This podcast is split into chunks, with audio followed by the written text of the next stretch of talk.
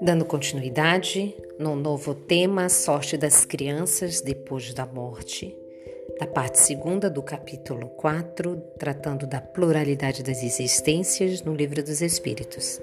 Allan Kardec, na pergunta 97, faz a questão: Poderá ser tão adiantado quanto de um adulto o espírito de uma criança que morreu em tenra idade? A resposta Algumas vezes o é muito mais, porquanto pode dar-se que muito mais já tenha vivido e adquirido maior soma de experiência, sobretudo se progrediu. Pergunta A da 197. Pode então o espírito de uma criança ser mais adiantado do que o de seu pai? A resposta: Isso é muito frequente. Não vedes vós mesmos tão amildadas vezes na terra? Pergunta 198. Não tendo podido praticar o mal, o espírito de uma criança que morreu em terrindade pertence a alguma das categorias superiores?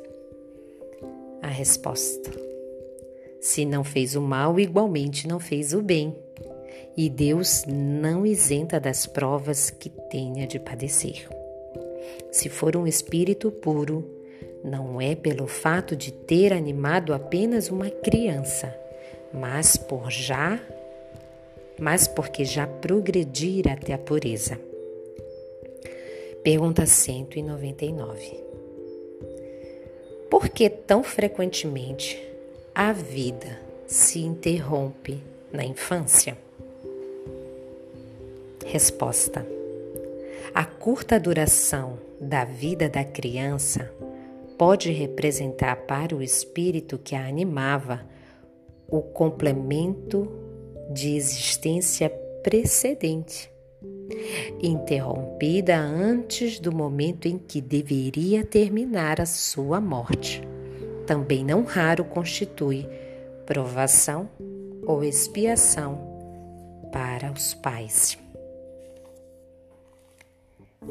Pergunta A da 199. Que sucede ao espírito de uma criança que morre pequenina?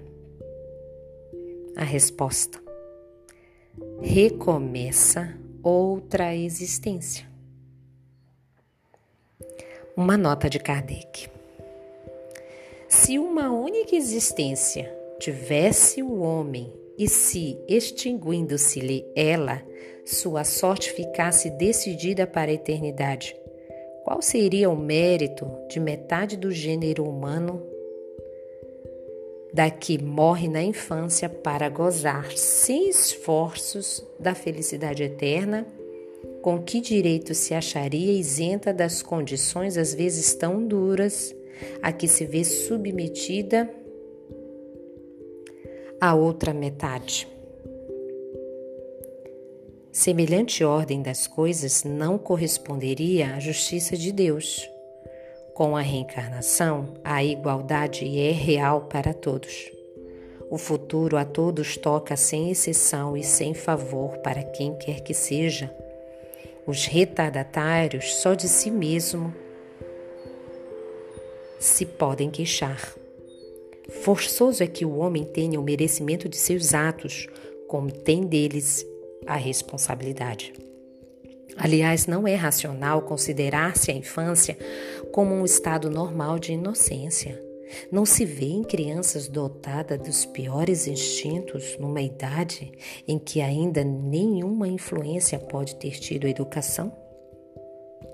Algumas não há que parecem trazer do berço a astúcia, a felonia, a perfídia, até pendor para o roubo e para o assassínio, não obstante os bons exemplos que todos e que de todos os lados se lhe dão?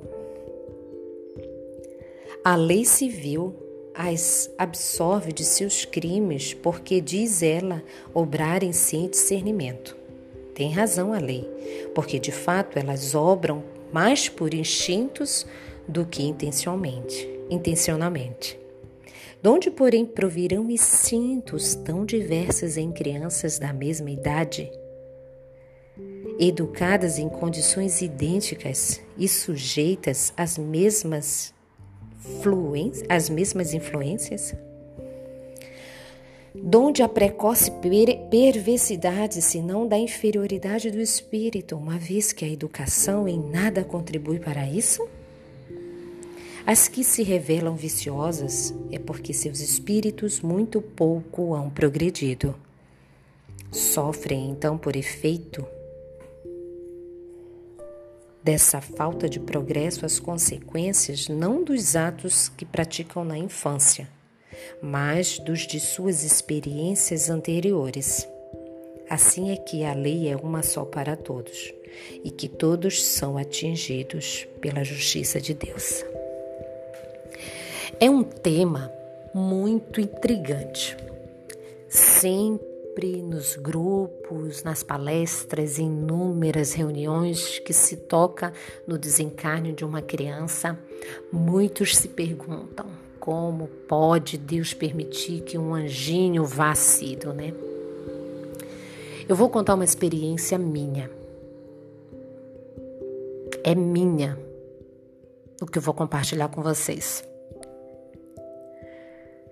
Em 2004, eu tive um filho que desencarnou ainda no ventre. Eu estava grávida de quase oito meses. E esse bebê desencarnou. O que, que aconteceu? Com todos os estudos que eu já tinha, eu, eu podia compreender, sim, que era aquele momento, como os espíritos falam aqui para Kardec. Era o tempo necessário que ele precisava para reestruturar o seu perispírito.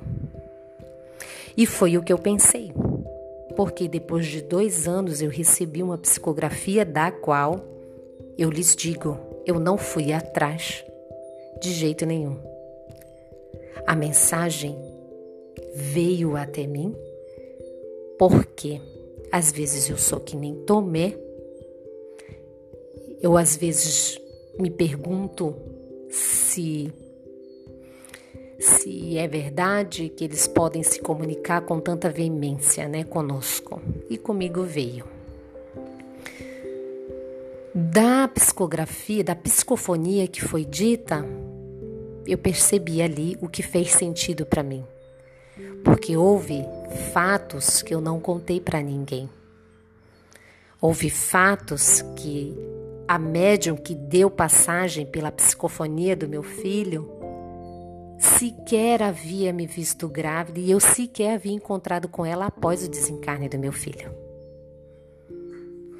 Então, eu posso lhes dizer que no caso do meu filho, além de ter sido uma reestruturação do seu perispírito foi para mim, para os meus filhos e para meu esposo uma prova, da qual desde lá já vai fazer 17 anos esse ano, se ele estivesse conosco aqui encarnado. Nós em família viemos, viemos trabalhando muitas coisas juntos. Então, como bem falado por eles, às vezes é uma prova para os pais. E como eles dizem, né? Tem crianças que em ter idade já demonstra que veio.